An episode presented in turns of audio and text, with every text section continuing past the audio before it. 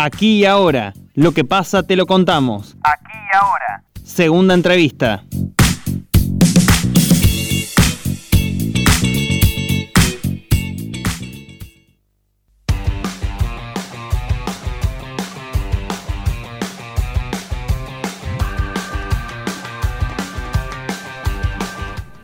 El Senado convirtió en ley el cupo laboral travesti trans, la iniciativa fue aprobada y además propone destinar el 1% de las vacantes de la administración pública a personas travestis o trans o transgéneros. Estamos en comunicación con Victoria Romero, presidenta de la Casa del Orgullo Córdoba e integrante de la Asamblea Trans y Travesti de Córdoba, además dirigente política del justicialismo cordobés. Victoria, bienvenida a Noticias al Toque. Javier Sismondi y Susana Álvarez, te saludamos. Hola, muy buen día Susana, muy buen día Javier, muy buen día a toda la audiencia. ¿Cómo te va, Victoria? Un gusto nuestro tenerte aquí en la mañana de Noticias al Toque. ¿Qué significa para el colectivo haber alcanzado este logro después de tantos años de lucha? Imagínate, eh, estamos muy contentas para nosotros, eh, ha sido un, reconocimiento. Ayer eh, Argentina reconoció la enorme lucha del activismo travesti trans por el acceso al empleo formal que también es la continuación de, una lucha por la identidad, la dignidad y los derechos humanos, ¿no? Es una deuda que el Estado y la sociedad toda tenía con el colectivo trans frente a años de discriminación y violencia. Digamos, es un acto de justicia y reparación que nos permite avanzar hacia un país mejor. ¿Cuál es la realidad laboral en Córdoba para las personas travestis, trans y transgénero hoy? No tan solo en Córdoba, ¿no? a nivel país. Eh, eh, convengamos que el 80% de las compañeras trans eh, no, no tienen un empleo formal. Las compañeras trans desde muy chicas son expulsadas de sus hogares cuando dicen o manifiestan ser trans y a los 13, 14 años y tienen que irse a la calle y, no les queda otra o es ir a pararse a una esquina o convertirse en una indigente. El 80% de las personas trans vive de la, de la prostitución. Eh, bueno, como ser acá en Córdoba, eh, se ha implementado eh, digamos, desde la Municipalidad de Córdoba, es, un, es un trabajo precario los servidores urbanos, ¿no? Eh, que, les, que, ellas cobran 10 mil pesos. Yo entiendo que a muchas compañeras le ha servido y ha logrado rescatarlas de las calles, ¿no? Pero eso no es lo que necesitamos o lo que queremos, ¿no? Victoria, bueno, este logro se da también en un momento que aún no se sabe qué, pasó con la vida de, Tehuel, eh, que precisamente desapareció mientras iba a buscar una oportunidad de trabajo. Eh, ¿Las integrantes del colectivo están más expuestas a situaciones de inseguridad cuando buscan eh, trabajo de manera privada? Estamos expuestas todo el tiempo. Imagínate que también las compañeras paradas en una esquina corren peligro, ¿no?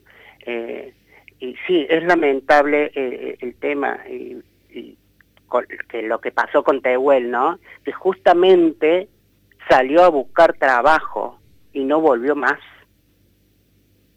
Eh, esto, esto, lo, de la pandemia, las compañeras trans viven una constante pandemia, no es de ahora.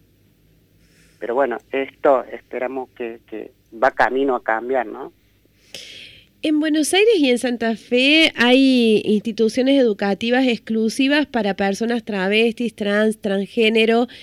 Eh, ¿Crees qué opinión te generan esas experiencias? ¿Crees que esto debiera también hacerse en otras provincias? O sea, lo ideal, por supuesto, sería que no, no. no se necesitaran. No, por supuesto que no. Yo no estoy de acuerdo con eso, porque nos siguen excluyendo, nos siguen excluyendo igual que a los consultorios inclusivos, tampoco estoy de acuerdo con eso. Deberían preparar al personal todo para que esté capacitado para atender a las compañeras y a los compañeros en cualquier especialidad sin tener un lugar aparte. Eso es seguir excluyendo.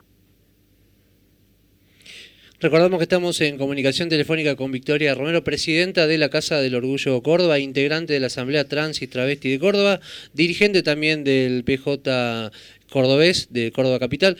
Victoria, ¿cómo están trabajando ustedes desde la organización con las compañeras trans? Bueno, eh, eh, lo decía antes, en este contexto de pandemia solamente estamos eh, trabajando asistiendo a las compañeras, porque decíamos que las compañeras eh, se dedican al trabajo sexual. Con, con, esto de la pandemia no pueden salir a trabajar eh, y, y, las compañeras si, si no salen una noche a pararse a una esquina, con todo lo que eso implica, al otro día muchas de ellas no tienen qué comer. O sea, no tienen lo básico, un plato de comida. Entonces nosotras desde en la medida que podemos, ¿no? Eh, las asistimos con alimentos, es lo único, es lo único. Nosotras eh, eh, agradecemos muchísimo, muchísimo a, una a una funcionaria que está como muy comprometida con el colectivo, que es la directora general de Emergencia Social, Valeria Buteler, que nos da una mano terrible, está ahí siempre presente y atenta a todas las necesidades de las compañeras. Eh, teniendo en cuenta, Victoria, esto que planteabas al principio y que es así, que lo que pasó ayer en el Congreso tiene que ver con un acto de justicia, de reconocimiento de derechos, con deudas pendientes que tenemos toda la sociedad y el Estado también. Después de este logro, ¿cuál es la lucha que sigue para adelante? ¿Cuáles son los próximos eh, logros que quisieran obtener? La reparación histórica para las compañeras de más de 40 años digo, eh, esta ley eh, es un legado eh, que nos han dejado algunas compañeras y con ellos su vida, ¿no? Loana Berti, Diana Zacayán, Claudia Pida Baudraco y, y Vanessa Ledesma, Azul Montoro, Estrella Sánchez, Laura Moyano, que fueron compañeras de Córdoba, y otras tantas hermanas, ¿no? Que fueron víctimas de, un, de un estado ausente de una sociedad que nos relegó y estigmatizó. Pero bueno, eh, el amor siempre vence. Nos organizamos, nos empoderamos y logramos que, que nos reconozcan como sujetos de derecho.